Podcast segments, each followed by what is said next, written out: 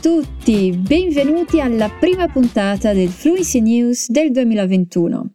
Sono Clara Casagrande, la vostra insegnante di italiano della Fluency Academy e spero che abbiate cominciato bene il vostro 2021, che sia un anno migliore per tutti.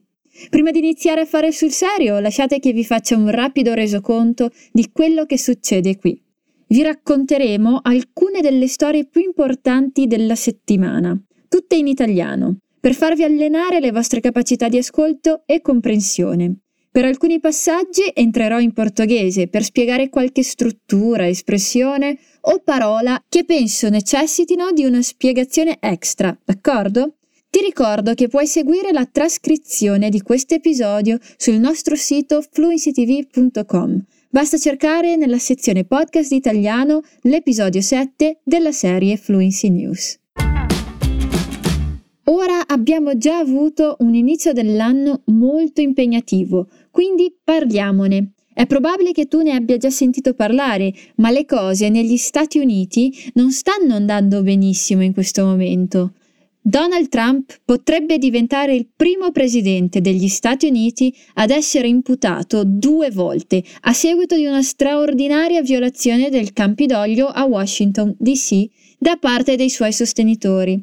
Nelle quattro pagine presentate alla Camera per l'impeachment si chiede che il Presidente sia rimosso dal suo compito e condannato per tradimento, abuso d'ufficio e altri alti crimini e reati. Ha incitato, si legge, alla rivolta minacciando i membri del Congresso e il vicepresidente, continuando a sostenere di aver vinto. Dopo aver tenuto un discorso incendiario il 6 gennaio a Washington DC, una folla ha attaccato violentemente il cuore del governo americano. Almeno cinque persone sono state uccise nell'assalto. Lunedì il gruppo dirigente di Nancy Pelosi chiederà una votazione su una risoluzione che spinga il vicepresidente e i funzionari del gabinetto di invocare il 25 emendamento, una disposizione costituzionale che permette al vicepresidente e al gabinetto di rimuovere il presidente dall'incarico se lo ritengono incapace di svolgere le sue funzioni. Non possiamo sfuggire alla storia, ha detto la speaker della Camera Nancy Pelosi nel suo discorso. Poi continua. Sappiamo che il presidente degli Stati Uniti ha incitato l'insurrezione, una ribellione armata. Deve andarsene. È un pericolo evidente e immediato per la nazione che tutti amiamo. Il presidente deve essere processato e condannato dal Senato un rimedio costituzionale che garantirà che la Repubblica sarà al sicuro da quest'uomo che era così determinato a demolire le cose che ci stanno a cuore e che ci tengono insieme. Democratici e repubblicani, vi chiedo di interrogare la vostra coscienza e rispondere a queste domande. La guerra alla democrazia del Presidente è in linea con la Costituzione? Le sue parole e la folla sono state un crimine grave e un reato? Non abbiamo il dovere di giurare di fare tutto ciò che costituzionalmente possiamo per proteggere la nazione e la nostra democrazia dagli appetiti e dalle ambizioni di un uomo che ha dimostrato di essere una minaccia vitale per la libertà, il governo e lo Stato di diritto?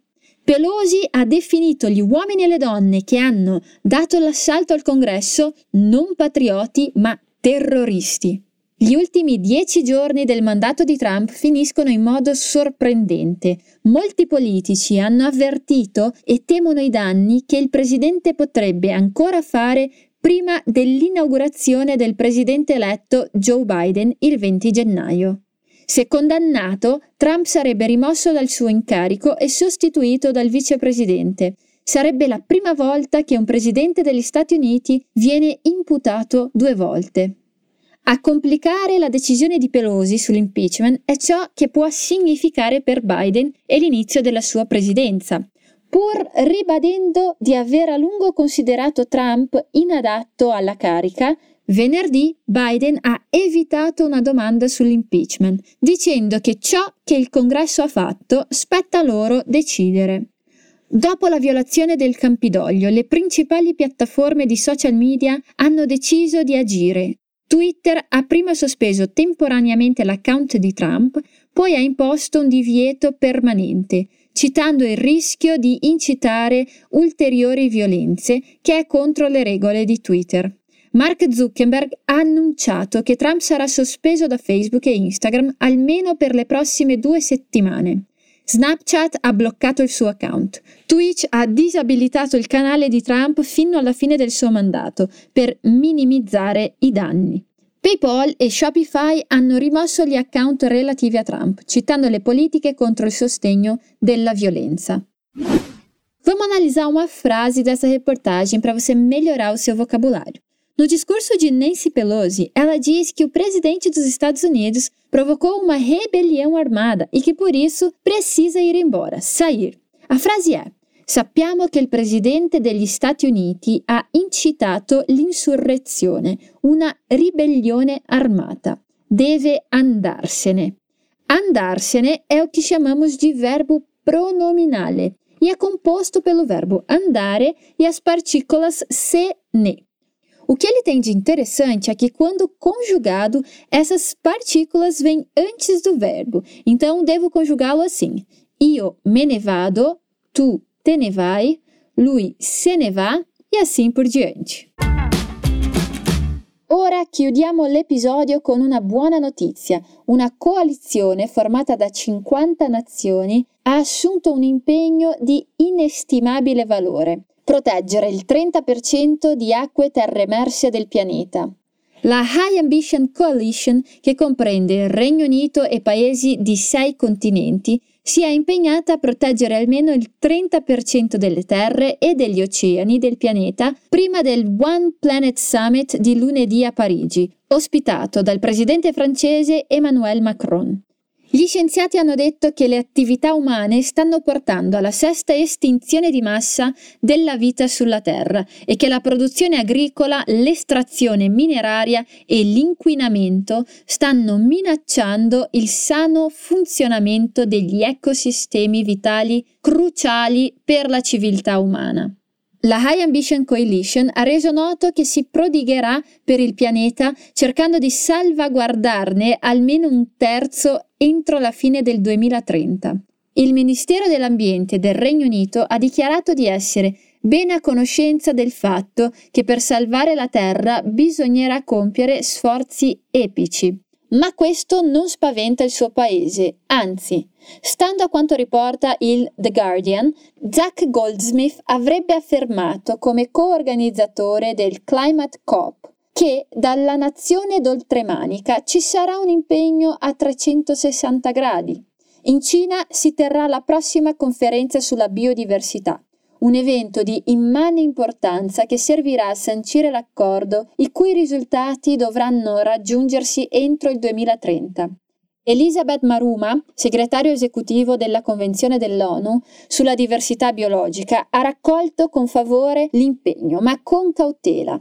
Una cosa è prendere l'impegno, ma un'altra è mantenere l'impegno. Una volta preso, dobbiamo mantenerlo e con sforzi concertati possiamo mantenere il nostro impegno collettivamente. L'annuncio al vertice di One Planet, che ha visto anche l'impegno a investire miliardi di sterline nella grande muraglia verde in Africa e il lancio di una nuova carta della finanza sostenibile chiamata Terra Carta dal principe Carlo, è stato accolto con scetticismo da alcuni attivisti. Greta Thunberg ha twittato Live from hashtag One Planet Summit in Paris. Bla bla natura, bla bla importante, bla bla bla ambizioso, bla bla investimenti verdi. Anche le popolazioni indigene hanno rappresentato le loro rimostranze. In particolar modo, a loro avviso, è possibile che l'aumento di riserve potrebbe far aumentare esponenzialmente la corsa all'accaparramento delle terre, nonché criticizzare un punto già precario, quella della violazione dei diritti umani. Vejamos alguns termos para facilitar a sua compreensão. Na frase, Zach Goldsmith avrebbe affermato come coorganizzatore del Climate COP che dalla nazione d'oltremanica ci sarà un impegno a 360 gradi.